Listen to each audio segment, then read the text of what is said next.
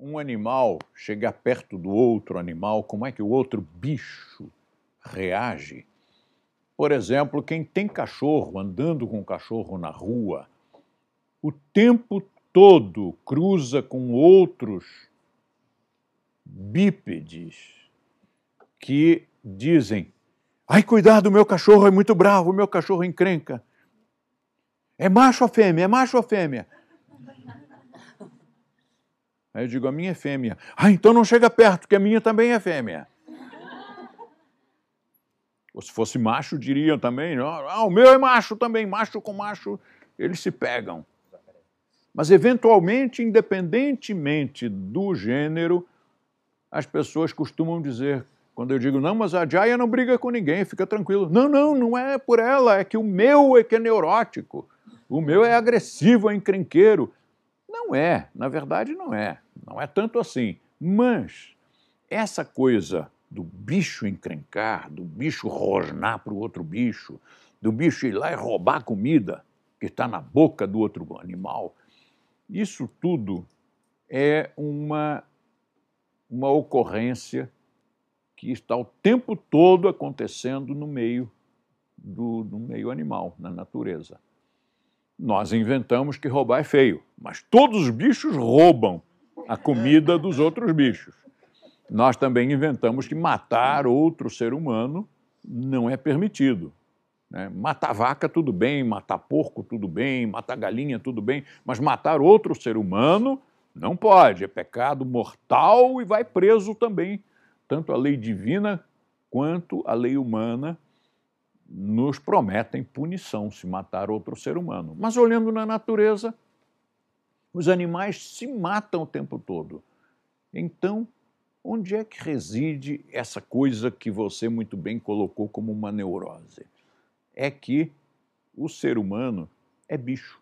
E sendo bicho, ele reage conforme o seu instinto. Então, nós temos ali agressividade, posse, ego, vaidade e mais uma porção de outras qualidades bonitas. Né? Então, o primeiro impulso do ser humano é agir como um animal, como um bicho. Mas nós não passamos por uma educação. Nós temos lá livros religiosos, nós temos leis jurídicas, nós temos uma suposta educação recebida em casa e outra suposta educação recebida no colégio. E tudo isso junto, será que não conseguiu nos transformar em seres humanos? Nós continuamos sendo bichos com uma agressividade, com uma, uma, uma tendência a rosnar para o outro e roubar o, a comida do outro e tudo mais. Um, não é que nós não tenhamos sido educados. Nós fomos educados pelos nossos livros religiosos, nós fomos educados pela nossa família, nós fomos educados pelos nossos professores, mas uma coisa é a mensagem que é transmitida, outra coisa é a mensagem que é recebida. Todo mundo não recebeu a mensagem, não matarás, mas eventualmente as pessoas saem por aí matando. Então aquele não recebeu, ele não, não assimilou o conhecimento. Eu tive um aluno que era psicanalista e, e, um dia, eu era garotão, né, eu ainda dava aulas particulares lá no Rio de Janeiro, década de 70. E aí ele me disse o seguinte, De Rose, o que eu acho interessante no trabalho que você faz é que tem muito a ver com o trabalho que nós fazemos no, no comportamentalismo. E uma, um dado importante é que a neurose, disse ele, na opinião dele, ele era psicanalista junguiano. Pode ser que fosse opinião só dele, mas enfim, ele disse: a, a, a neurose é aprender errado. E na ocasião, eu ainda era garotão, estava lá com meus vinte e tantos anos de idade, e eu disse: Mas como assim?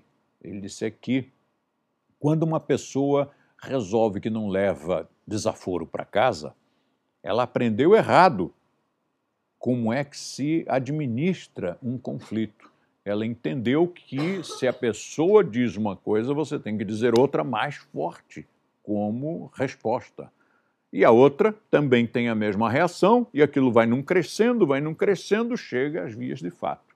Alguém bate fisicamente no outro ou até comete um crime. Tudo por quê? Porque nós aprendemos errado a mensagem de que nós precisamos conciliar, nós precisamos nos entender, nós precisamos de diplomacia.